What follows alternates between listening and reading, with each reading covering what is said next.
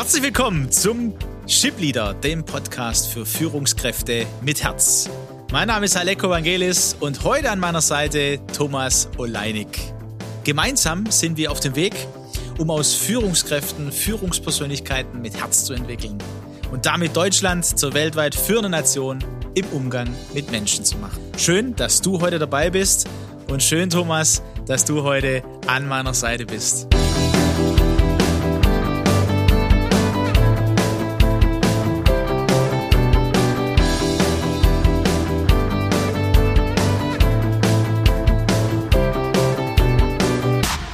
Vielen Dank, Aleko, für die Einladung und schön, dieses Intro mal äh, live und von Angesicht zu Angesicht zu hören. Das kann man sagen, gell? Ich habe dich gerade auch angeschaut und dachte, ja, das hast du ja schon öfter gehört ja. im Shipleader. Genau. Thomas und ich kennen uns, wir sind äh, Freunde. er ist eine Führungskraft. Ich sag gleich noch ein paar Worte zu ihm und natürlich ist er, glaube ich, Hörer auch mit der ersten Stunde mit guten Impulsen dann auch für für mich und äh, und Peter.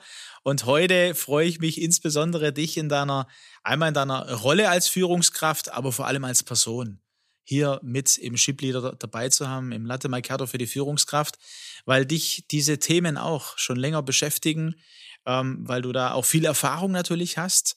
81 geboren in Böblingen, ähm, nicht ganz der beste Jahrgang, also der ist 78 für alle, für alle unsere Hörer, ne? Aber schon, schon nah, ne? In Böblingen, ähm, das, da würde es natürlich interessieren, wo bist du aufgewachsen? Ich weiß, äh, dass, dass Rittersport eine Rolle spielt. Natürlich auch unsere gemeinsame Liebe, der VfB Stuttgart. Absolut. ne? Nicht zu vergessen.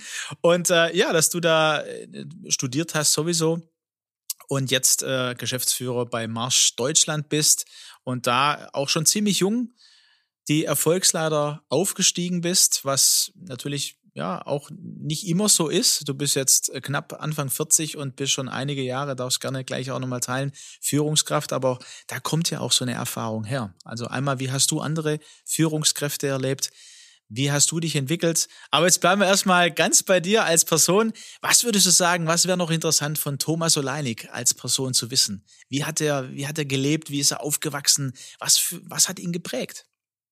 Ja, dann gehen wir mal zurück in den Kreis Böblingen und gehen nach Waldenbuch, äh, in, in diesem schönen Ort, in dem äh, aufgrund der Tatsache, dass Rittersport äh, dort eben das Stadtbild und auch das Geruchsbild prägt, äh, schlechtes Wetter nach Nougat-Schokolade riecht, äh, weil der Wind aus dieser Ort, aus dieser Richtung kommt. Ah, ist das so? Also das ist da, so. Da, ja, das ist so.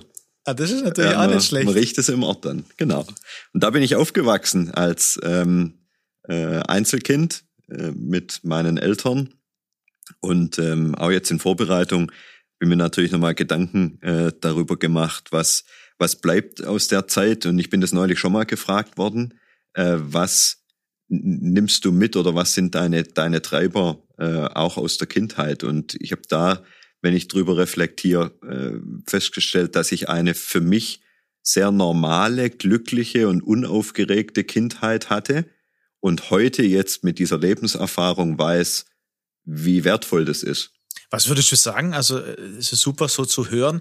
Was würdest du sagen, was ist genau das Wertvolle daran auch heute? Dass ich jetzt erkenne, ne, dass wir sehr wohl eben in der kleinen Familie äh, diese äh, Regelmäßigkeiten hatten und Dinge, die für uns selbstverständlich waren, wie viel Zeit wir miteinander verbringen, dass wir das auch gerne tun. Äh, gemeinsames Abendessen war normal. Heute weiß ich, es ist eben nicht normal, sondern man kann froh sein, wenn man solche Rituale hat in der Familie.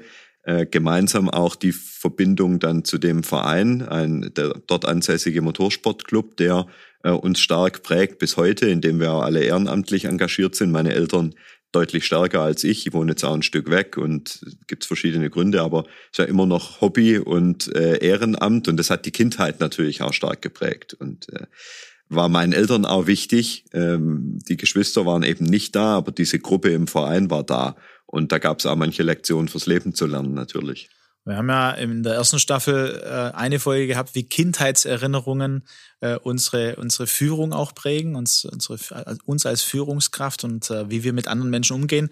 Und da würdest du sagen, ich hatte zwar keine Geschwister, aber so vom sozialen Umfeld her waren, waren die Eltern wichtig dann aber auch eben im Motorsportclub die Gemeinschaft und das prägt dich bis heute, wo du merkst, okay, also selbstverständlich ist es Vielleicht nicht immer äh, oder immer weniger, man weiß es nicht genau. Aber das, das ist das, was dich geprägt hat. Auf jeden Fall. Also neben den Schulfreunden und so, die es natürlich auch gab, ich sage schon wieder natürlich, also die es auch gab, äh, aber der Verein äh, und das Netzwerk da spielt für mich eine besondere Rolle. Da gibt es dann auch Menschen wie meinen lieben Freund Hans-Peter, der alterstechnisch genau zwischen meinen Eltern und mir liegt und der jetzt zum Beispiel von meinen Eltern an diesen Sport herangeführt wurde, was er dann mit mir gemacht hat. Heute teilen wir uns das Auto, wenn wir zusammen Sport machen und äh, so hast du dann äh, 40 Jahre er mit mir Lebensgeschichte jetzt. Wow, man könnte sagen, das ist ja wie so ein, ein, ein Mentorbeziehung dann, ne? Also deine Eltern, die das gelebt haben, ähm, dann äh, der, dein Freund, der das mit dir gelebt hat und äh, ist es auch äh, was, was du mit anderen auch dann äh, gelebt hast? Nicht in der Intensität, wie er das jetzt mit mir hat, aber äh, ich habe dort auch, als ich dann auch zu den Älteren gehörte, mit 18, 20, äh, auch viel Zeit dann äh, mit den Trainings und der Ausbildung der Jüngeren dann verbracht. Das war ganz normal. Ja. Wir haben in den Hochzeiten nicht nur samstags trainiert, sondern auch Freitagabends. Äh, und sonntags waren wir dann zusammen unterwegs von März bis Oktober, äh, abzüglich der Sommerferien. Es war eine starke Gemeinschaft. Und äh, was habt ihr trainiert? Wir sind äh, Jugendkartslalom gefahren. Äh, okay, also, genau. Aha, das gibt's also Jugendkartslalom genau, das sind auf die Karts, Das sind die Karts, die wir alle aus der Halle kennen. Und äh, die werden dann auf einem Parkplatz, wird mit Pylonen ein Kurs gebaut. Und äh, es geht dann darum, in seiner Altersklasse die schnellste Zeit zu fahren ohne eine Pylone zu werfen, weil die Strafzeit nicht mehr einholbar ist. Genau. Das äh, klingt auf jeden Fall ne, für, für uns äh, sehr interessant. Motorsportclub in Waldenbuch. Genau, ja. Was war deine oder was ist deine Lieblingsschokolade von Rittersport? Äh, leider zu viele. Und äh, ich bin äh, im Moment äh, mag ich äh, die kräftige, also Bitterschokolade. Das ist mein Favorit im Moment. Ah, guck, ich kenne die Marzipan sehr gut, Pfefferminz, aber ich bin äh, Abstinenz trocken seit einigen Jahren. nicht, nicht ganz natürlich, aber ähm, äh, mir kommt gerade ein Gedanke, ne? Also wir nennen jetzt Rittersport. Ähm, es ist keine, keine Werbeveranstaltung, ne? Aber äh, können wir überlegen, gell? Die Schokolade für die Führungspersönlichkeit mit Herz. Absolut. Das, das wäre sich was draus macht, zumal. Gell? Fun Fact, Hans-Peter bei Ritter arbeitet. Also. Okay, genau. Hans-Peter, wenn du zuhörst, gell? Wir, wir, müssen, wir müssen reden, wir müssen reden. Ja, was würdest du noch sagen aus deiner Entwicklung? Ich habe schon gesagt, du bist ziemlich früh Führungskraft geworden. Wie hat sich denn das entwickelt? War das schon immer dein Ziel, auch in jungen Jahren? Ähm, oder bist du da eher so hineingestolpert? Was, was hat's da ausgemacht? Ich glaube nicht, dass man das häufig hat, dass jemand schon früh weiß, äh, ich möchte Führungskraft werden. Äh, ich war schon ganz froh, dass ich überhaupt wusste, was ich machen will. Ich glaube, viele äh, Jugendliche sind sowieso in unserem System dieser Frage sehr früh und sehr konsequent ausgesetzt, wie es jetzt denn weitergeht nach dem Schulabschluss. Und da überhaupt die richtige Weichenstellung zu finden, ist schon anspruchsvoll, glaube ich. Und heute, wir sind ja äh, so, so das mittlere Alter, könnte man mittlerweile sagen. Ne? Und heute ist ja von der Berufs äh, ich Also ich hatte noch Zivildienst.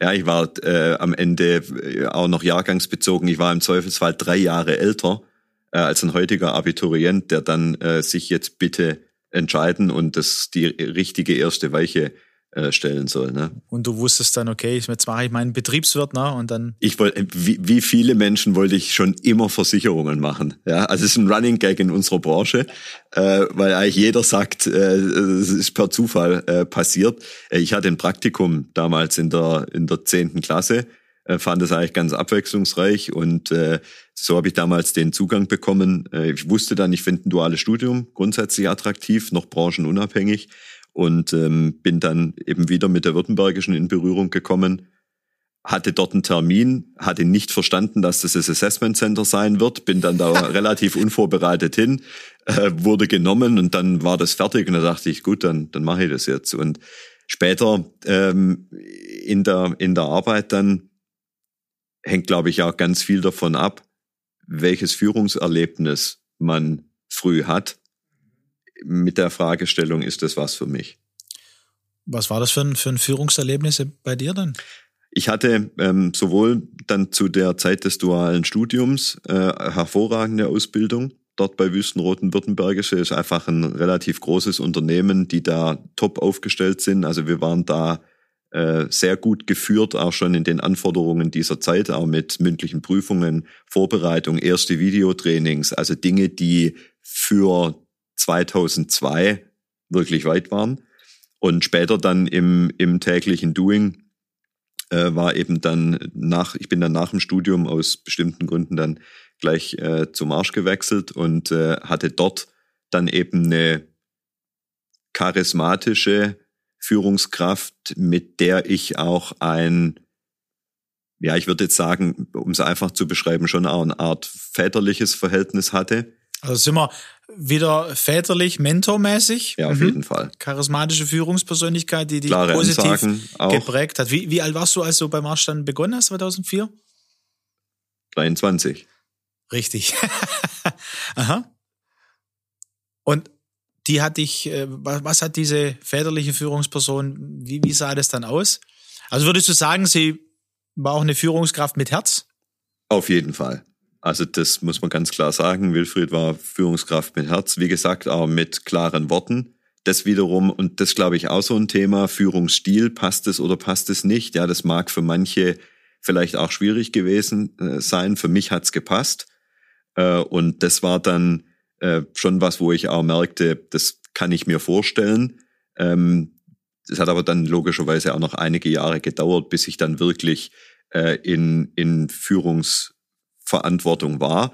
Es gab bei mir dann äh, in den Rollen, die ich danach hatte, lange Phasen, in denen ich für unser Unternehmen wichtige Dinge äh, zu bewegen hatte allerdings aus einer Matrix-Verantwortung raus. Und da habe ich wahnsinnig viel gelernt. Also dieses, ich bezeichne das immer als Einflussnehmen aus der Matrix. Menschen begeistern, mitnehmen, überzeugen, ohne das mögliche, in Klammer, letzte Mittel der direkten Führungsverantwortung und der Berichtslinie. Äh, das hat mich sehr geprägt und war, glaube ich, die wahrscheinlich wichtigste Phase in der Entscheidung, das machen zu wollen. Das heißt, ohne äh, Führungsverantwortung von Menschen zu haben und trotzdem beeinflussen zu können. Was, was würdest du sagen, hast du da am meisten gelernt? Das ist natürlich ganz essentiell ist, zum einen zu wissen, wofür man steht und was man warum erreichen möchte und dass man da die Geschichte erzählen kann, die die Menschen dann begeistert, damit sie folgen und mitmachen. Und wie ging es dann für dich weiter an der Stelle? In der äh, Weiterentwicklung dieses Themas ähm, kam es dann äh, Schritt für Schritt auch zu äh, direkter disziplinarischer Führung äh, über die Jahre hinweg. Und ähm, jetzt als, als Geschäftsführer bin ich ohnehin in einer Position für mich, in der ich mich für alles und jeden verantwortlich fühle. Wie viele Mitarbeiter äh, sind so in deinem? Wir haben deinem über Umfeld? 800 Mitarbeiter in Deutschland mhm. und ja, wie gesagt, die mit in der Konzernstruktur äh, auch immer nicht ganz einfach zu sagen, äh, was sind jetzt die die direkten Mitarbeiter ungefähr 300, aber wie gesagt, das ist äh, spielt für mich eine untergeordnete Rolle. Ich versuche wirklich jetzt äh, für alle und aus dieser Rolle heraus auch für alle ihre Führungskraft zu sein, äh, auch wenn deren direkte Berichtslinie zu ihrem Chef oder auch zu einem meiner Geschäftsführerkollegen geht, äh, ich mache da keinen Unterschied. Da spürt man wahrscheinlich, oder würde ich jetzt sagen, spürt man so ein bisschen deine, deine, deine ganzheitliche oder deine Gesamtsicht und auch ähm, vielleicht von der nächsten Frage herkommend, ähm, was du unter einer Führungskraft mit Herz verstehst. Kann es sein? Also ich habe ich hatte mal einen Moment nach, äh, wir haben vorher über das Thema Fastenkuren und Ernährung und so gesprochen. Ähm, meine Frau und ich machen ja auch Dinge in der Richtung. Und ich erinnere mich noch an eine sehr intensive Woche, in der wir äh, die Woche über nicht über die Berufe gesprochen haben. Darum hat die Fastentrainerin damals gebeten. Und es war wunderbar, weil wir dann äh, uns als Menschen begegnet sind und nicht als, man redet so schnell über den Job, ja, wenn man fremde Menschen neu kennenlernt.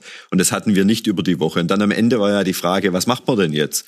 Und damals habe ich ungeplant geantwortet, ich führe Menschen und bin da selber überrascht gewesen in dem Moment. Also ich habe nicht gesagt, ich bin Versicherungsmakler oder ich bin, weiß gar nicht, was ich damals war, äh, äh, Teamleiter oder sonst irgendwas, sondern ich, hab, ich sagte, ich führe Menschen und das hat sich gut angefühlt. Wow, im Prinzip, was unser Anliegen ja auch ist, äh, Menschen oder Führungskräfte auf dem Weg zu begleiten, zu trainieren, zur Führungspersönlichkeit mit Herz und dieses Thema führen in den Vordergrund zu setzen und sagen, es geht nicht um eine fachliche Kompetenz, dass ich als Führungskraft ähm, äh, natürlich eine fachliche Kompetenz habe, aber es geht ja ums Führen, ne? Führungskraft. Und da hast du damals gesagt, ähm, meine Aufgabe ist, ich, ich führe Menschen. Wow. Das ist natürlich was, was dich von, von innen her ne, prägt. Hat sich das entwickelt in diesem Prozess oder was würdest du im Nachhinein sagen, was hat dazu geführt? Das ist natürlich eine Entwicklung und die ist auch nicht abgeschlossen. Also es geht ja immer weiter und ähm, wir sind ja beide auch noch jung. Ich glaube, ein paar Jahre können wir es noch sagen. So langsam kommen wir vielleicht. Im Führungskontext, Im Führungskontext auf jeden Fall, auf jeden Fall ja. genau.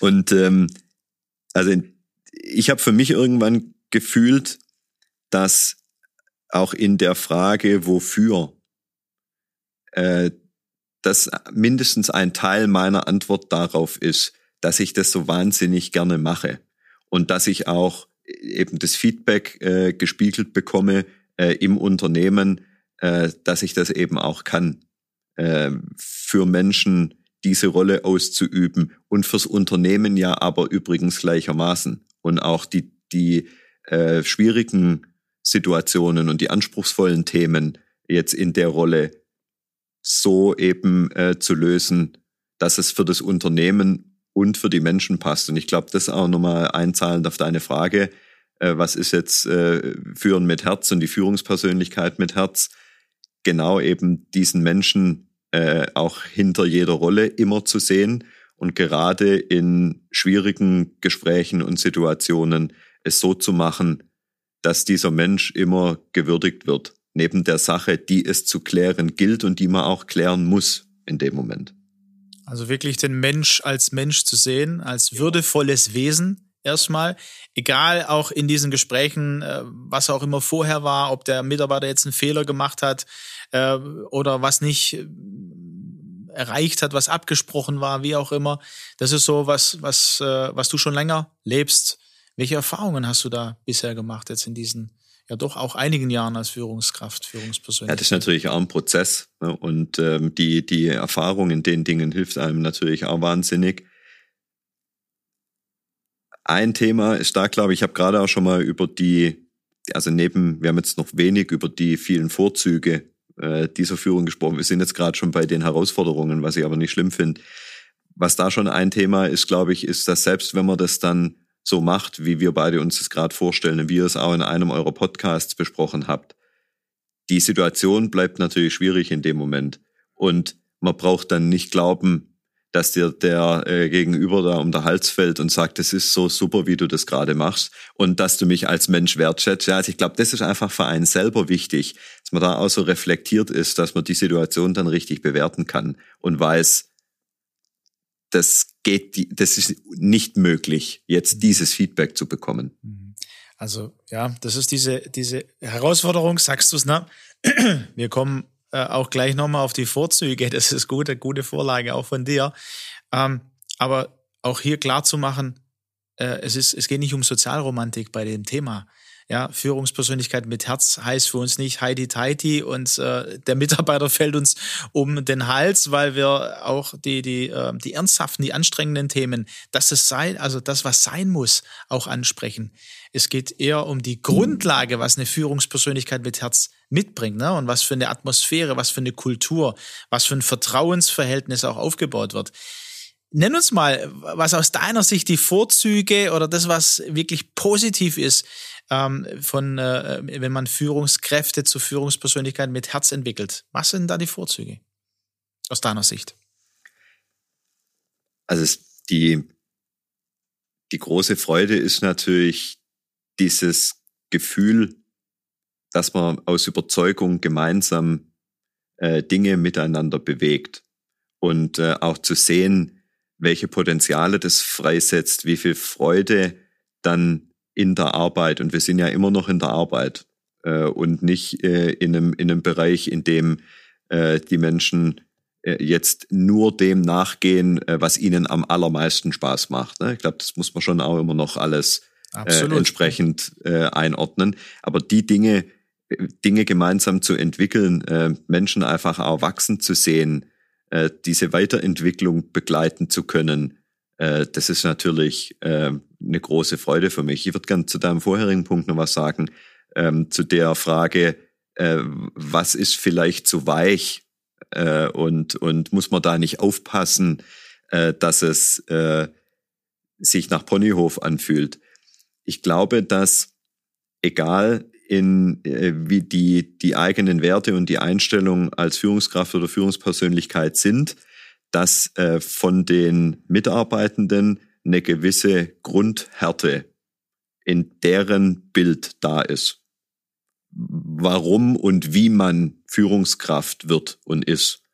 Und wenn man da dann ähm, auch mal dieses Thema Führen mit Herz ausspricht oder wenn man auch, vielleicht steigt man da nachher noch ein, äh, den Begriff der Liebe eben auch in dieses berufliche Umfeld bringt und damit etwas Weiches in diese Erwartung bringt, dann äh, kommt man, glaube ich, erstmal dorthin, äh, wo es dann gut funktioniert und äh, dann äh, es gibt keine Gefahr, dass man als zu weich oder zu soft äh, gesehen wird, wenn man gewissen äh, Grundprinzipien auch folgt.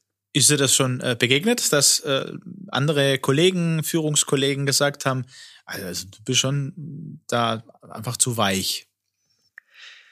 Die Frage ist ja immer, welches direkte Feedback man da bekommt und was man äh, wahrnimmt äh, und vielleicht übrigens damit dann auch selbst äh, unterstellt, obwohl es gar nicht da ist. Aber ich denke schon, dass äh, es immer noch weit verbreitet ist, ähm, da rede ich jetzt gar nicht über unser Unternehmen, sondern insgesamt. Ich glaube, dass es immer noch weit verbreitet ist, dass über äh, Vertrauen und auch Empowerment mehr gesprochen wird, als dass das voll verinnerlicht ist. Und äh, wenn man es dann äh, praktiziert und damit auch den äh, Mitarbeitenden den, der nächsten Ebene ist es ja dann häufig, der nächsten Führungsebene, da wird es ja häufig dann, dass man auch gemeinsam wo auftritt. Äh, wenn man dann da den Raum gibt, dann glaube ich schon auf mancher Stirn dieses Fragezeichen zu sehen, was macht er denn eigentlich? Wenn ich jetzt nur sein, nur in Anführungszeichen seine Leute höre.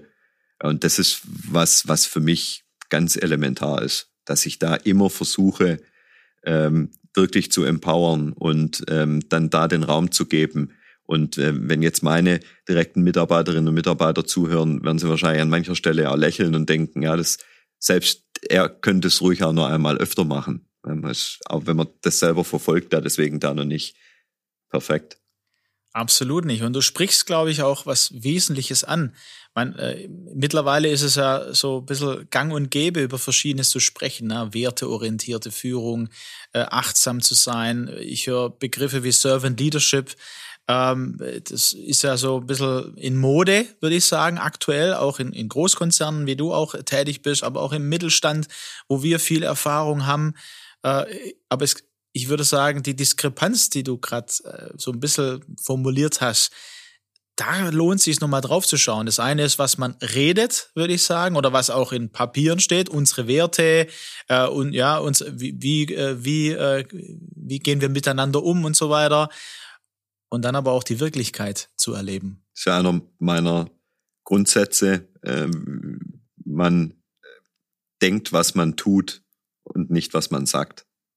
Da immer wieder hinzugucken, was höre ich und was erlebe ich dann im Tun. Und solange da noch ein Delta ist, ist der Weg auch noch da, der gegangen werden möchte. Lass uns das nochmal auf unseren Hörer nochmal so äh, hören. Man denkt, was man tut und wie, wie geht's weiter? Und man, also man denkt nicht, was man sagt. Und eben dieser also Unterschied. Also das Denken sehe ich ja nicht. Ja, also was wirklich in mir, ne, in, der, genau. in der Führungskraft, was die auch denkt, vielleicht auch über einen, über den Mitarbeiter, das sieht man dann im Handeln, nicht im Sagen. Und das ist, glaube ich, so einer der Hauptpunkte für uns alle, ne? Also für uns alle, die irgendwo auch eine Führungsverantwortung haben ähm, wie ist denn mein Handeln? Nicht das, was ich sage, sondern wie erleben uns die anderen. Und da braucht es ja auch diese, ähm, diese, diese Sicht von außen, vielleicht von dem Coach, vielleicht von den Mitarbeitern, das Feedback. Ähm, wir haben, wir sind vorher auch eine Runde spazieren gegangen. Da hast du gesagt, ja gut, ich kann schon Feedback von meinen Mitarbeitern ähm, äh, ja, verlangen in Anführungsstrichen, aber wie ehrlich sind sie dann? Das hat ja mit uns zu tun. Was würdest du denn Führungskräften raten, die jetzt zuhören an dieser Stelle?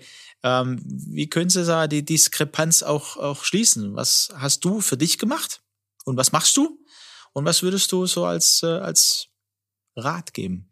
Ja, ich mache für mich schon zwei Dinge. Ich fordere aktiv Feedback ein, vor allen Dingen auch von meinen Peers, ehrlicherweise. Da geht es natürlich nochmal besser. Äh, ich schaue schon auch, dass ich, ähm, ich habe mit allen ähm, meinen ähm, Direct Reports äh, regelmäßige äh, Zweiergespräche. Also nicht nur ein fest, Jahresgespräch, nein, sondern mhm. wir, wir sprechen ähm, fest geplant äh, das ganze Jahr über alle drei bis vier Wochen haben das fest im Kalender. Ähm, ich erliege nicht mehr dem Reiz, dieses jetzt eh nicht mehr, aber früher, diesem wird sehen uns ja dann bei dem und dem Termin. Ja, da sind wir aber bei dem Termin und führen kein intensives Zweiergespräch. Also das ist für mich ganz elementarer Bestandteil der Führung. Da bekomme ich schon auch Feedback. Und ähm, was ich auch versuche, äh, ist, dass ich auch die äh, kritischen Stimmen äh, immer versuche bei mir zu halten. Also es gibt auch in, in meinem nahen Umfeld äh, Menschen, bei denen ich weiß, die sind kritisch, äh, auch meinen Themen und meinem Handeln gegenüber und äußern das Gott sei Dank auch. Da bin ich sehr dankbar drum. Und äh, auch das nehme ich immer wieder wahr. Also die oder auch meine Referenten haben vor allen Dingen von mir den klaren Auftrag äh, zu challengen. Und wie gehst du damit um, äh, Thomas, wenn ich fragen darf? Weil es ist ja, glaube ich, schon die größte Herausforderung, mit Kritik selber umzugehen. Weil das, ja, das macht, fällt einem auch nicht leicht, also braucht man sich nichts ja vormachen. Mit, genau. Das macht also ja was mit einem. Klar. Ja, ich weiß nicht genau, was du für Glaubenssätze eben mitbringst, auch aus deiner, aus deiner Kindheit zum Beispiel. Da hast du ja ein bisschen berichtet und da, da merken wir, da spielt es auch wieder eine Rolle. Also habe ich viel Ermutigung erlebt, ja, dann, dann kann ich wahrscheinlich besser auch in meinem Wert bleiben.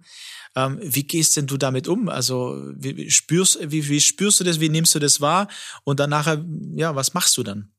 Also das ist ein Thema, was man sich, glaube ich, in, in der Rolle äh, einfach klar machen muss, dass es diese Themen einfach gibt, dass es auch eben kritisches Feedback gibt. Und da ist immer mein erster Grundsatz, dass ich da wirklich dankbar drum bin. Weil das ist die höchste Hürde äh, für den Gegenüber, die kritischen Themen zu äußern. Also muss man da besonders dankbar drum sein. Und dann auch einer der sowieso immer richtigen Grundsätze im Leben einmal drüber schlafen und dann gucken, okay, jetzt auch für mich dann eben doch auch eine Bewertung. Was sind jetzt die Dinge, äh, die ähm, vielleicht auch bei aller Emotion und allem die sind, an denen man dann auch arbeiten will und muss? Also ich höre zuerst einmal auch hören ohne es selber für sich zu bewerten. Fällt vielleicht auch schon, schon schwer, ne? Auch, ne, auch was, was man immer wieder üben kann mhm. und muss. Mhm. Und dann, und dann eben vor Augen zu malen, was, was kam da alles? Und dann eine, eine Bewertung in dem Sinne zu machen, okay, was, was kam vielleicht auch von dem anderen schon mal? Was weiß ich schon, ist mein Thema und wie kann ich dann damit umgehen? Höre, höre ich das richtig ja, so? Auf jeden Fall, dann sind wir auch schnell bei Kommunikation. Und das ist, glaube ich, auch ein Thema, ähm, wo ich jeden nur ermutigen kann. Kommunikation ist elementar, brauchen wir nicht lange drüber sprechen, ganz wichtig. Äh, war mir auch schon immer wichtig. Jetzt äh, war das nochmal ein ganz anderes Thema in der Pandemie, weil die direkte menschliche Begegnung fehlt, was einfach an vielen Ecken fast schon eine Katastrophe ist. Also ist äh, Kommunikation nochmal entscheidender. Und da gilt eben, äh, für die Führungskraft auch wieder, dass man in manchen Situationen dann wiederum so gut kommunizieren kann, wie man will.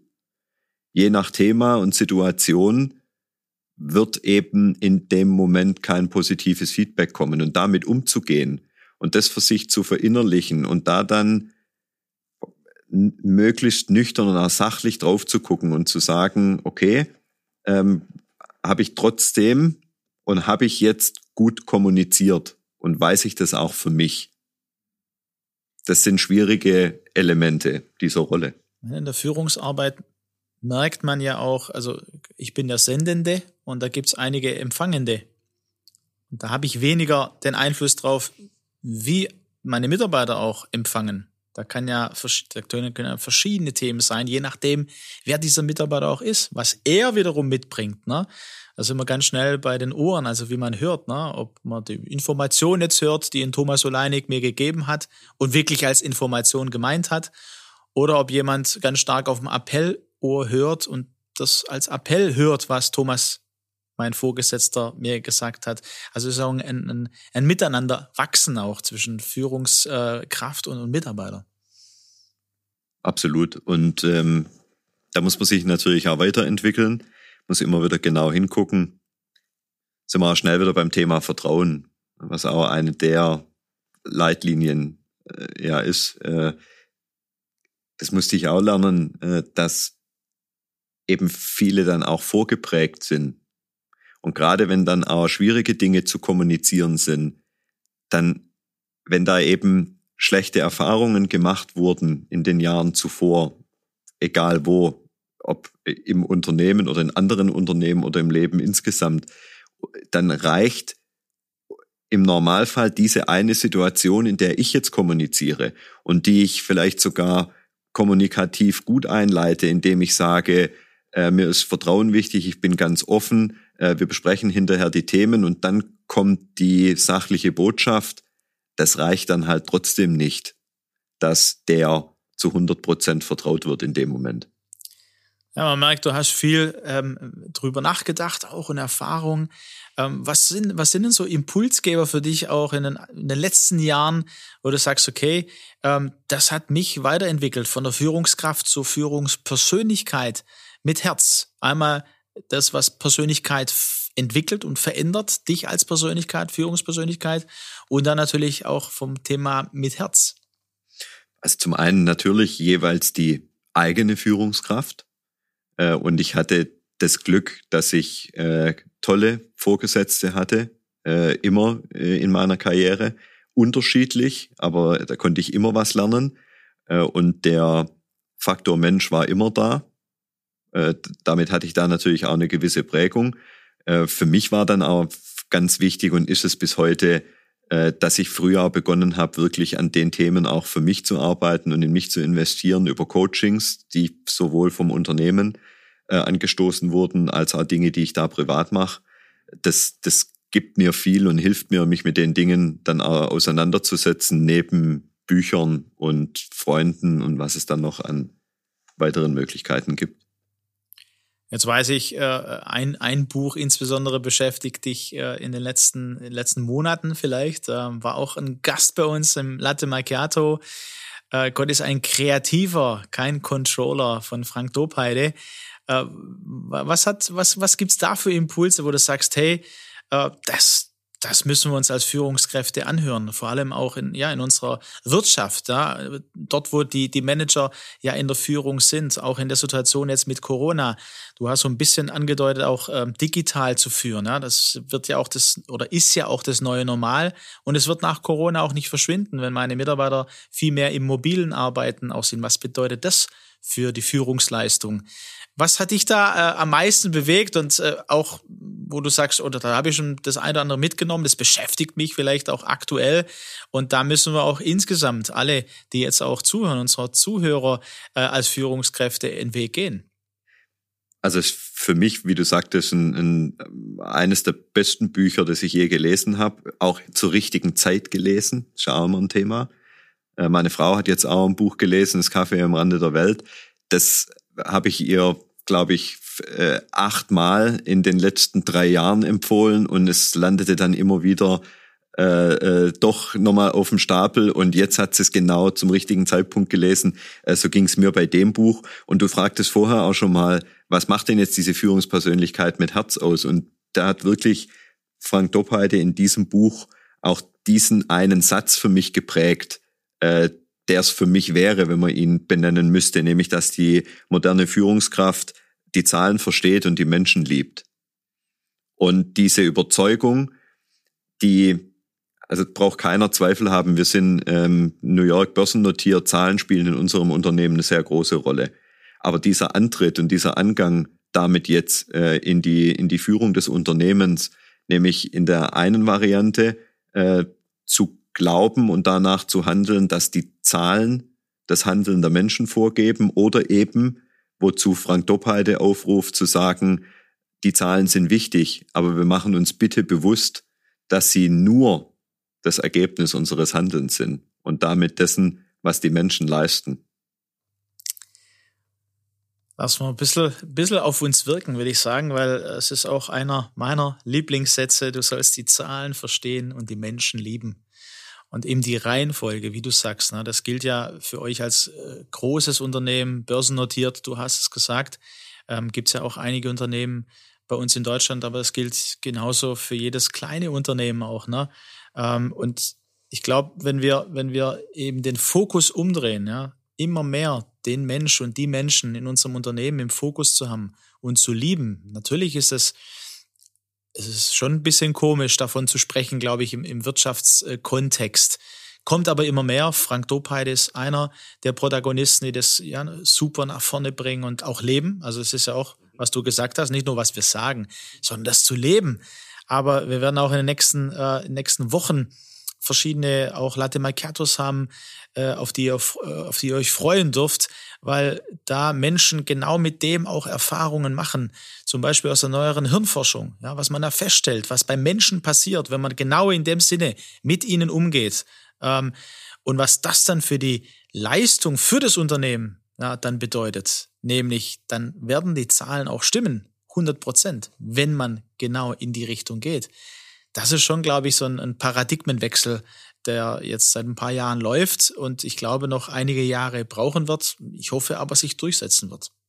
Was ist so, was ist da deine Hoffnung darin und wo, wo, wo merkst du, okay, da bin ich für mich dran, aber das ist auch meine Sicht auf das, was ich, was ich erlebe. Nicht nur jetzt äh, in, in eurem Unternehmen, sondern du bist ja auch, du hast ja auch Einblick in, in viele andere Unternehmen, auch durch das, was ihr macht.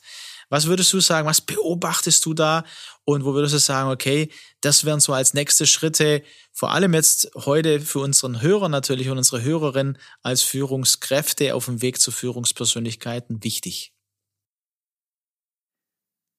Wir als Dienstleister sind da natürlich äh, besonders exponiert in dem, welchen Wert unsere Mitarbeitenden für uns haben. Wir haben dazu noch ein äh, ein äh, virtuelles Produkt, also ein nicht greifbares Produkt. Versicherungsverträge sind äh, nicht greifbar. Erstmal sind kein iPhone und äh, kann man nicht anziehen und sich wohlfühlen. Also ähm, deswegen ist es bei uns ähm, sowieso schon augenscheinlich, wie wichtig die Menschen sind. Aber genau wie du sagst, äh, äh, frag auch in allen anderen Branchen, wie einfach es ist, die richtigen Mitarbeitenden zu finden. Äh, also allein an der Ecke merkt man ja, welchen Wert äh, die Menschen haben. Und das jetzt zu übertragen, äh, wirklich auf die Führung und auf die Unternehmenskultur, ist natürlich eine riesen Herausforderung. Und das kann man, glaube ich, auch nicht erwarten oder glauben, dass das von einem Tag auf den anderen passiert. Diesen, diesen Wert der Führung und die, den Wert der Entwicklung von Menschen wirklich für sich auch greifbar zu machen, der ja nun auch schlechter zu, oder schwieriger zu Papier zu bringen ist als manch andere äh, Dinge im Unternehmen und andere Kennzahlen, äh, die man dort sehr schnell zur Hand hat. Äh, das ist eine große Herausforderung und äh, da kann ich aber nur ermutigen, da auch für sich mal eben in diesen kleinen gangbaren Schritten zu gucken, was kann ich tun, was möchte ich tun und erkenne ich die Ergebnisse. Und es kann eigentlich nicht sein, dass es keine Ergebnisse gibt, über die man sich dann freuen kann.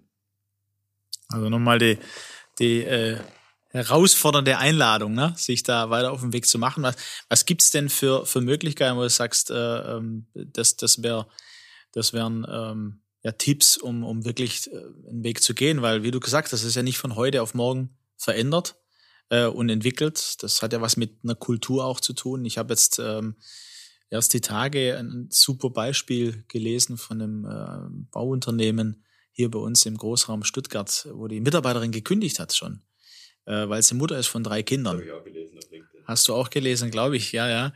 Äh, und und äh, ganz beeindruckend, sie mit ihr ins Gespräch gegangen sind und sie wertgeschätzt haben für das, ähm, was, was sie an ihr haben. Ne? Ähm, und dann äh, eben ihr die Möglichkeit gegeben haben, äh, von 100 Prozent deutlich runterzugehen und das auch im Blick zu haben, zu würdigen. Wir verstehen dich, ja, dass du als Mutter da auch in der Herausforderung bist, wenn du deine drei Kinder siehst, auch jetzt in dieser Corona-Zeit. Ähm, wir, gehen, wir kommen dir entgegen. Ähm, das und das entscheiden wir für dich und mit dir und sie dann die Kündigung zurückgezogen hat. Ist das so ein Beispiel, wo du sagst, da wird, da wird Kultur sichtbar? Das ist wahrscheinlich auch nicht von heute auf morgen entstanden. Und äh, schön fand ich auch, ähm, dass die Unternehmerin dann auch gesagt hat, äh, und trotzdem hat die, die Mutter ähm, so den Eindruck, ihren Kindern nicht gerecht zu werden. Also ist da, oder ist da immer noch dieses, dieses Gefühl da. Und da spürt man aber von der Führungspersönlichkeit, dass die wirklich sich da hineinversetzen kann und es spürt ähm, und sich da ähm, und, und, und, ihr dessen bewusst ist. Und das fand ich so stark. Im Gegensatz zu einem anders, anderen ganz aktuellen Beispiel jetzt ähm, wo wir vorhin auch im, im Spaziergang angesprochen haben, da sage ich vielleicht ergänzend, aber jetzt gebe ich dir den Raum nochmal äh, was dazu. Da geht es um Max Eberl von Borussia Mönchengladbach und wie die seine Führungskraft reagiert hat auf das, was, was da mit Max Eberl passiert. Du hast jetzt zufällig Führungskraft und nicht Führungspersönlichkeit gesagt. Nee, war mit Absicht. du hast gemerkt, ne? Ja, ja, ja, ja, mit Absicht habe ich das gesagt, ja. Äh, viele Themen. Ähm, die vermeintlichen Kleinigkeiten machen ganz viel aus. Dieses äh, Hinhören, drauf schauen. Die äh, Kultur eines Unternehmens ist mit das Wichtigste und gleichzeitig das mit am schwierigsten schnell beeinflussbare, weil einfach da alles dazugehört, alle im Unternehmen. Äh, viele ähm, externe Faktoren wirken da unmittelbar drauf ein. Äh, lange gewachsen, äh, entwickelt sich immer, aber äh, nur bedingt so, wie wir es jetzt gerade gerne schnell hätten. Insbesondere dann auch noch verbunden mit der Frage, wie viel tut man eigentlich dazu? Also das Beispiel, das du angesprochen hast, ist natürlich wunderbar. Wir versuchen da auch und viele Unternehmen schauen jetzt natürlich drauf, welche Leistungen äh, kann das Unternehmen, kann und möchte das Unternehmen den Mitarbeitenden auch zur Verfügung stellen. Wie viel Flexibilität können und wollen wir ermöglichen und uns leisten? Ähm, Stichwort mobiles Arbeiten, aber auch viele Dinge drumherum. Äh, das ist natürlich wichtig. Dann ist es, glaube ich, ganz entscheidend, wirklich diesen, diesen Wert und diesen Wunsch an Führung auch mit den ganzen Führungskräften und Führungspersönlichkeiten im Unternehmen zu besprechen. Da auch nochmal drauf zu schauen. Es kann, wenn man da sich stärker in diese Richtung entwickeln möchte, äh, kann es kaum sein, dass man nicht auch diejenigen findet, die heute in einer solchen äh, Position sind, weil sie dran waren und fachlich die Besten waren. Also wir kennen all diese Fälle. Da ist der Umgang damit auch nicht immer einfach. Muss man dann auch gut machen. Und ähm, insgesamt war für uns ein, ein ganz sensationelles Projekt aus meiner Sicht, äh, als wir mit dem äh, wunderbaren Daniel Terner äh, für uns genau an diesem Thema Unternehmenskultur, Leitbild, Vision gearbeitet haben, eben unter Einbeziehung von Kolleginnen und Kollegen aus allen Bereichen im Unternehmen. Wir haben offen aufgerufen, dass jeder mitmachen kann, der möchte und haben dann da aber verschiedene Workshops äh, an den Themen gearbeitet und uns auch Fragen gestellt, die immer da waren. Also sind wir jetzt eigentlich ein deutsches, amerikanisches Unternehmen oder ein amerikanisches, deutsches Unternehmen? Sind wir zu deutsch oder zu amerikanisch? Was sind denn unsere Werte? Welche hätten wir gerne? Und da möchte ich auch nochmal drauf kommen, als wir dann damals unsere, unsere Vision erarbeitet haben, stand eben auch dieses Wort Liebe wieder im Raum. Du bist da vorher auch vorbeigekommen. Und ich hatte das wahnsinnig stark in mir, diesen Wunsch, dass dieses Wort seinen Weg in diese Vision und die Mission findet. Und es waren viele tolle Kolleginnen und Kollegen, die auch schon unterwegs und auf dem Weg sind im Raum. Da hast du sofort gemerkt, also die Frage, ist das nicht ein bisschen viel? Spannend. Ja. Wie hat sich das weiterentwickelt dann? Ja, der Daniel, der Daniel würde jetzt lachen. Äh, der hat mich nämlich immer wieder ausgebremst äh, und hat, ähm, auch wenn ich Dinge sagte, die äh, übrigen Mitarbeitenden nochmal gefragt, gefragt, sei er wirklich einig oder nur weil es der Chef sagt? Risiken lieben, eine Welt voller Chancen kam als unsere Unternehmensvision raus am Ende. Risiken lieben, eine Welt voller Chancen. Spannend. Lieben ist auf jeden Fall drin. Ist drin. Ich hab's geschafft. Ihr habt's miteinander gemacht und äh, aber spannend, es ist ja ein bisschen zwei, drei Jahre, glaube ich, oder zwei Jahre her, ne? Ähm, hat sich da mit diesem Prozess, finde ich super, ne, äh, freiwillig, ein, also eingeladen, freiwillig dabei zu sein, ähm, Mitarbeiter, egal woher, ne, habe ich, hab ich verstanden.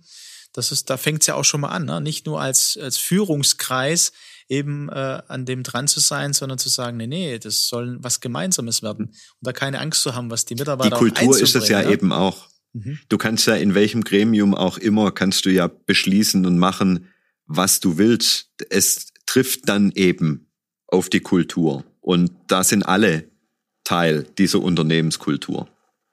Also kann meiner Meinung nach so ein Projekt nur so funktionieren. Ja, lieber Thomas, ähm, ich gucke hier nochmal für mich, vielleicht äh, gebe ich dir aber auch nochmal den Raum zu sagen, hey, was, was, du hast dich ja schön mit beschäftigt, auch im Vorfeld von unserer Aufnahme jetzt. Wo würdest du sagen, dass das wäre nochmal wesentlich für mich ähm, im Hinblick auf Führungspersönlichkeit mit Herz, Führen mit Herz? Wird auf jeden Fall noch einmal bei der Selbstführung vorbeigehen, weil die wahnsinnig wichtig ist. Das haben wir, finde ich, seit den, du siehst anders. Ich finde, wir sind da noch nicht so stark drauf eingegangen jetzt. Äh, ganz wichtiges Thema. Ich bin mit dem Thema Coaching da schon mal vorbeigegangen, aber auch da wieder diese, dieses Bewusstsein, und damit auch die Zeit, äh, auch an sich selbst zu arbeiten, diese Offenheit an sich selbst zu arbeiten, ähm, sich selbst auch zu lieben und zu führen. Da musste ich vorher auch nochmal dran denken, bei dem Thema Werte, äh, Thema insgesamt. Das ist auch sowas, wenn man darüber spricht, dass das da eben auch polarisieren kann, ja, und dass da auch, äh, dass es auch anstößig sein kann, wenn ich sage, also zuerst komme ich selbst im Leben, dann kommt die Familie und dann kommt der Beruf. Und spätestens, also jetzt bleibt mal, auch, lassen wir mal den Beruf weg, gehen wir mal zu dem Thema, zuerst komme ich selbst und dann kommt die Familie. Ist das eigentlich richtig? Ich, ich für mich meine ja, weil ähm, so, also vereinfacht und bildlich dargestellt, äh, ist es, glaube ich, nachvollziehbar, dass wenn man sich selber nicht gut findet, findet ihn, findet man vielleicht auch äh, die Situation, dass andere einen nicht gut finden, inklusive äh, der Ehefrau. Und damit ist schon gut, wenn man auf sich selbst achtet, um da auch äh, attraktiv zu sein und zu bleiben. Äh, und das ist ganz wichtig, dabei sich selber zu sein und auch zu gucken, was man selbst braucht. Jetzt ist es ganz spannend natürlich. Ne? Ich weiß nicht, was da für Emotionen auch bei unseren Hörern jetzt, jetzt kommen. Oder also ich bin jetzt bei Emotionen direkt, ne? Also bei manchen äh, passiert ja erstmal im, im, im Kopf, vermeintlich im Kopf was, aber ich glaube, da passiert in beide Richtungen, ne? Äh, Herz und Hirn, könnte man auch sagen. Ähm, Selbstfürsorge, äh, das ist ja für uns einer der äh, drei wesentlichen Punkte, wo wir sagen, okay, das macht Führungspersönlichkeit mit Herz aus.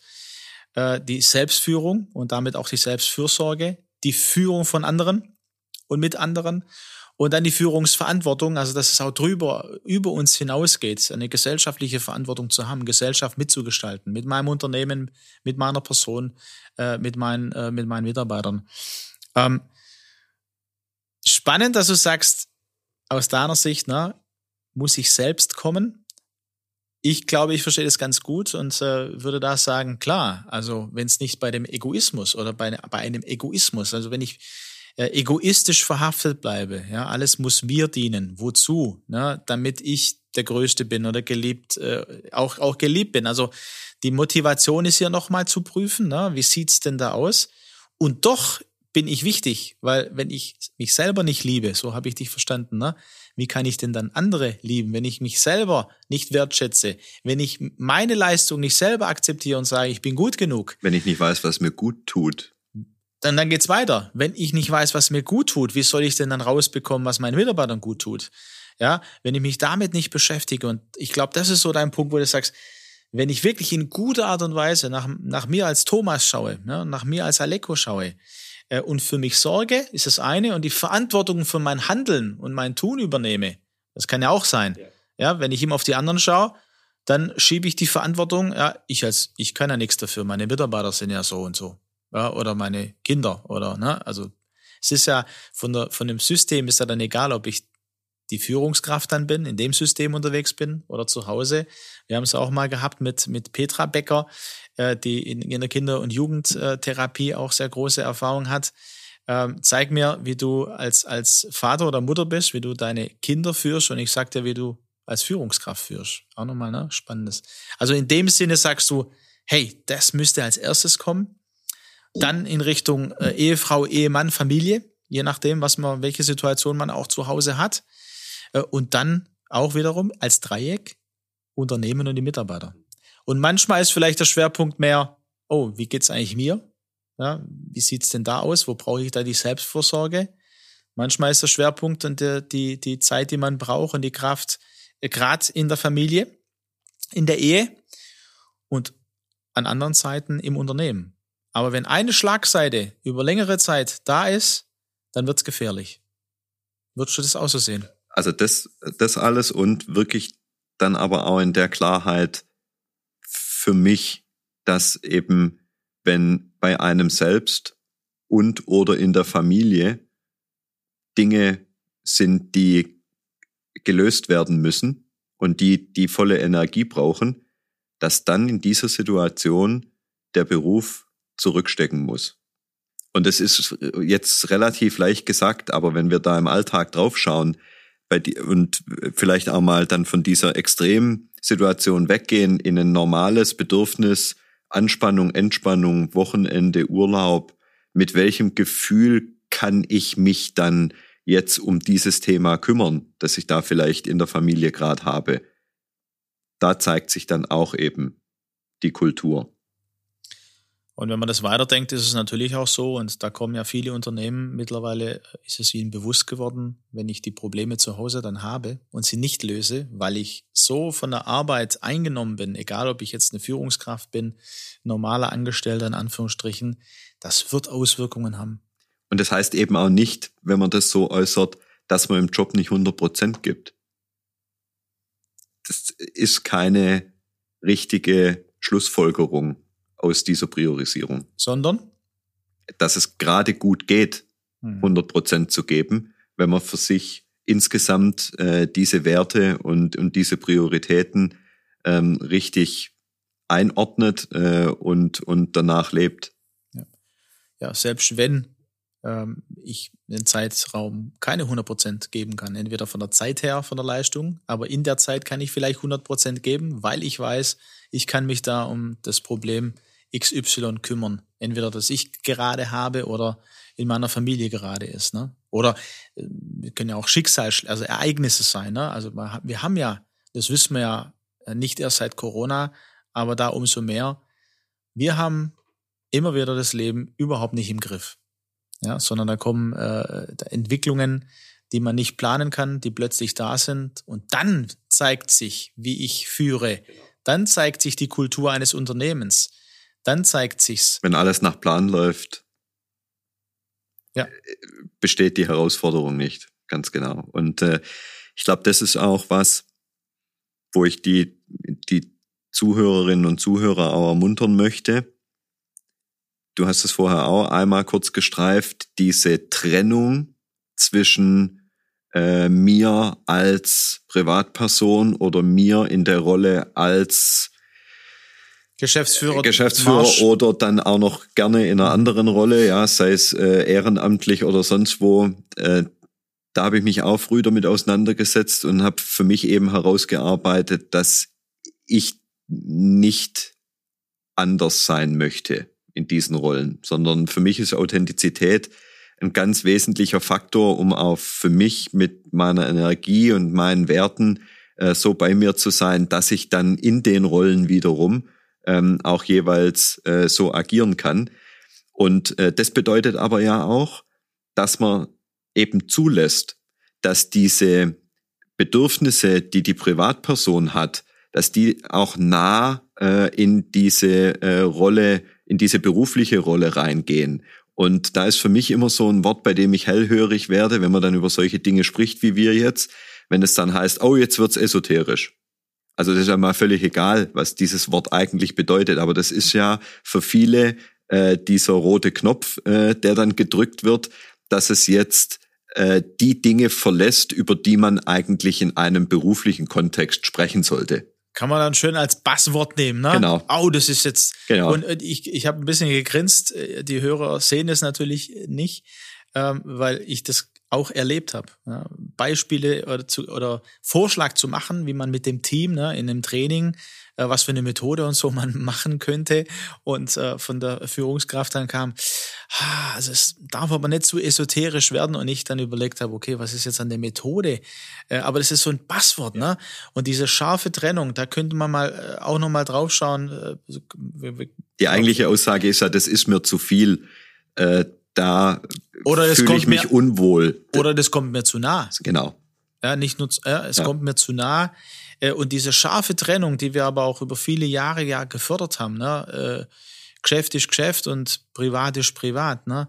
Ähm, die, die bewirkt ja was in uns Menschen, ne? So eine, eine da ist ja immer eine Spannung dann drauf. Da, da, äh, im, im, Im schlimmsten Falle, dass ich dann zwei Leben führe. Und das ist ja nie gesund, sondern Authentizität, das vereint, das ist ganzheitlich, ja. Also das spielt alles mit, mit, mit eine Rolle. Und das ist, was du sagst, hey, das wäre ungemein wichtig, auch für Führungskräfte, ähm, das für sich so zu leben und dann aber auch im Unternehmen immer mehr hineinzubringen. Was ja passiert, äh, in Amerika haben wir, glaube ich, früher immer gelacht oder so, hat, haben sich einige amüsiert, was da schon auf den Campussen von Facebook und Co. alles möglich ist, na, mit Fitnesscenter, mhm. mit. Was hat das damit zu tun? Ja. War dann die Frage. Ja. Ja. Ja. Und jetzt merkt man, okay, die haben sich schon was gedacht dabei. Ne? Und, und ich habe jetzt ein Unternehmen äh, äh, besuchen dürfen, ähm, die das schon ganz lange haben ne? als Kultur. Die sehen sich auch als Familie im Unternehmen, ne? über 4000 Mitarbeiter, weltweit auch bekannt äh, als Unternehmen. Die haben da Beachvolleyballfeld, ähm, äh, Tischtennisplatten, die haben ein eigenes, äh, so eine, so eine, so eine so ein eigenes Bistro, wo die Mitarbeiter hingehen können, ähm, nicht aus dem Gelände raus und ganz gut versorgt werden, da auch mit äh, Burger und Sachen, aber auch mit gesünderen. Also da wird sich gekümmert um die Mitarbeiter und die wissen das total zu schätzen an der Stelle. Und ich glaube eben auch, also welche Rolle Glauben im Leben spielen kann, weißt du ja äh, besser als fast jeder andere. Und ich glaube eben auch, dass äh, Spiritualität insgesamt ein wahnsinnig wichtiger Faktor ist für einen Menschen. Und ähm, das würde ich gern noch einmal teilen, weil es für mich wahnsinnig prägend einfach war. Ähm, meine Frau und ich, wir haben von einer ähm, unter anderem Yoga-Lehrerin, aber die einer sehr spirituellen Frau, ähm, der Mariella, äh, vier Regeln des Schamanen gelernt an einem Feuerritual. Also da stand jetzt nicht drüber, äh, Führungsweisheiten für Teamleiter. Aber wenn ich dir jetzt diese vier Regeln sage, dann kommt, glaube ich, rüber, was ich sagen will. Das liegt eben nah beieinander. Spannend wäre es gewesen, wenn du gar nicht gesagt hättest erstmal, ne? Woher, genau. woher diese Weisheiten sind. Jetzt bin ich also, mal gespannt, was da für Weisheiten kommen. Genau, Regel Nummer eins, achte auf deine Worte. Regel Nummer zwei, nimm nicht alles persönlich. Regel Nummer drei, urteile nicht. Regel Nummer vier, gib immer dein Bestes. Hm. Damit kommt man im Leben insgesamt relativ weit. Und das Spannende ist, du hast ja gesagt, ja, Spiritualität, Glaube, das ist mir ganz nahe ähm, natürlich und äh, spannend. Ja, also ist ja eine Hypothese, die du jetzt mal auch kurz hier hier rein ne, in diesen Podcast, in diesen Shipleader, wo es ja um ja um Führungskräfte geht, äh, bewegt vielleicht den einen oder anderen auch. Ähm, ich habe mich natürlich damit beschäftigt auch und ähm, ich vom, von meinem christlichen und äh, Standpunkt her, ähm, Jesus zu sehen, ne, diese Person, egal ob man dran glaubt oder wie man ihn sieht, ähm, aber vielleicht auch als historische Person äh, ihn sieht, diese Sachen, die du gerade gesagt hast, ne? die kamen von ihm ganz genauso. Ne? Also da gibt's so weisheitliche Sätze, wo man spürt, boah, das geht aber über über alles äh, wissen, auch äh, das vielleicht damals von Menschen her bekannt war. Ne? Wir haben ja jetzt wissenschaftlich noch und nöcher und wenn ich die wird, dann wird es sehr interessant, wenn ich die neuere Gehirnforschung anschaue, ne? Ähm, dann kommen genau diese Punkte raus, was für Menschen wichtig sind, die so spirituelle Menschen in unserer Geschichte ähm, auch schon gesprochen haben, zu Menschen gesprochen haben. Und dann bekommt es nochmal eine Tiefe. Und da bin ich mal gespannt. Wir werden uns das auch in den nächsten Wochen anschauen. Alleine die Bergpredigt von Jesus, ne? was, was, was da alles an Weisheit äh, im Umgang ähm, ja, selig sind die, die, die Frieden stiften. Ja, hallo? Was ist ja in unserer heutigen Zeit? Ne? Ähm, ich weiß nicht, wie es mit Russland äh, sich ähm, und, und im Ukraine-Konflikt äh, gerade hat. Ne? Also da brauchen wir auch Führungspersönlichkeiten mit Herz, die an dieser Stelle genauso umgehen. Und da äh, merken wir auch in der Politik, da würden wir uns mehr Führungspersönlichkeiten mit Herz wünschen. Ähm, auf der anderen Seite gibt es da ein System, weil wir kennen ein paar Politiker, ähm, dass das gar nicht möglich macht, weil du da so von, von, von diesem System vereinnahmt wirst. Ähm, also ja, ihr merkt, da wird's auch, da, da kommen Emotionen auch hoch, wo ich merke, da haben wir einen Weg zu gehen, weil da geht's um viel mehr als das. Und Aber Widerstände zu überwinden, das hatte natürlich jeder äh, vor sich, der in der Geschichte und in der langen Geschichte neue Impulse geben wollte oder neue alte Impulse, wie du ja gerade schön darstellst. Ne? Also die viele dieser Grundsätze gibt's ja seit äh, Jahrtausenden äh, und trotzdem sind sie aktueller denn je. Aber dieses Überwinden von Widerständen äh, gehört natürlich dazu. Und äh, kaum jemand wird mit dieser Ausrichtung oder einer anderen neuen Idee äh, nur über den roten Teppich durch das große Tor gehen müssen. Dessen muss man sich, glaube ich, bewusst sein. Ja, das ist ein Gedanke, der mich, glaube ich, die nächsten Tage auch äh, ähm, bewegen wird. Ne? Also, weil du sagst, äh, diese Widerstände, die Widerstände gehören dazu. Widerstände gehören zur Persönlichkeitsentwicklung dazu. Ohne Widerstand keine Spannung, kein Strom. Ja, und, und das gehört, und da habe ich auch einen, einen, mein, mein langjähriger Mentor, ähm, der hat das in, äh, mir auch in einer sehr guten Art und Weise immer wieder nahegebracht, bis heute, der gesagt hat, äh, wenn ich kam mit, mit einer persönlichen Herausforderung auch. Aleko, wie sitze? Das ist ganz normal. Ja, damals doch im Sie. Ja, der mir, äh, der mir dieses Leben ne, ähm, und, und die Umstände des Lebens so nahe gebracht hat und gesagt hat, das gehört dazu, wie du jetzt sagst, ne, die Widerstände. Und da glaube ich auch ein wichtiger Punkt auch in der Entwicklung für einen selbst, auch den Dingen die Zeit zu geben, die sie brauchen. Also da äh, sind wir auch wieder beim Vertrauen oder sogar beim Urvertrauen, wenn wir ganz weit gehen wollen, das Urvertrauen darin, dass alles zum richtigen Ergebnis kommt. Das hilft mir dann auch immer wieder, wenn ich vielleicht auch eine, ein anderes Ziel mehr in diesem einen Moment, in dieser einen Sache mir gewünscht hätte. Wenn es dann aber äh, durch die Gespräche, Prozesse, wie auch immer, zu einem Ergebnis kam, dass da noch ein Stück davon weg ist, dann nicht zu sagen, ich habe versagt, äh, niemand hat's verstanden, äh, so wird's nie was, sondern dann wirklich auch wieder mit etwas Abstand draufzuschauen und zu sagen, was ist erreicht und darauf zu vertrauen, dass das für diesen Moment das richtige Ergebnis war und von dort dann weiterzumachen. Vielen Dank, Thomas, auch für, ja, für diesen praktischen Tipp, auch Quick Win vielleicht, für den einen oder anderen, der uns zuhört. Ähm, ja, wir haben äh, schon einige Zeit hinter uns. Ich würde so zum Ende hin, ähm, habe ich noch eine, eine, eine, ähm, ja, eine Special-Frage für dich, die ich dir gleich stelle. Hast du noch was, was dir auf dem Herzen ist, bevor wir da auf die Zielgerade einbiegen? Ich habe sehr genossen, jetzt vor dieser abschließenden Überraschungsfrage. Äh, ich glaube, es bleibt so. Ich würde als wirklich letztes noch mitzugeben, keine Angst zu haben. Egal in welcher Situation, äh, Angst lähmt uns, ist, ein, ist immer falsch. Äh, und auch da wieder für sich Wege finden zu diesem äh, Urvertrauen äh, durch Familie, Freunde, die Natur, und zu wissen, ähm, ich bin richtig hier, ich bin äh, viel wert und dann auch in schwierige Dinge gut vorbereitet reingehen. Eines auch meiner Muster, immer gut vorbereitet sein, damit da schon mal nichts schiefgehen kann, aber ohne Angst, egal in welcher Lebenssituation. Auch hier eine tiefe Weisheit und äh, ja, wenn ich mein mein Wissen äh, auch aus der aus meinem Hintergrund als Diakon einbringe, fürchte dich nicht. Das wird so oft zugesprochen auch in in der Bibel. Ähm, also die Bibel kennt uns Menschen. Ja, dieses Wort, dieses geschriebene Wort. Ja, fürchte dich nicht. Angst ist normal, immer wieder da äh, bei uns Menschen, aber eben wie begegne ich dieser Angst? Fürchte dich nicht gut vorbereitet sein. Und wenn wir jetzt weitergehen, äh, und Thomas, ich hoffe, wir werden die nächsten äh, ja, vielen Jahre auch gemeinsam diesen Weg auch. auch. weitergehen ja. und, und gemeinsam wachsen ähm, und uns entwickeln und damit einen Teil dazu beitragen, dass Deutschland ja zur weltweit führenden Nation im Umgang mit Menschen wird.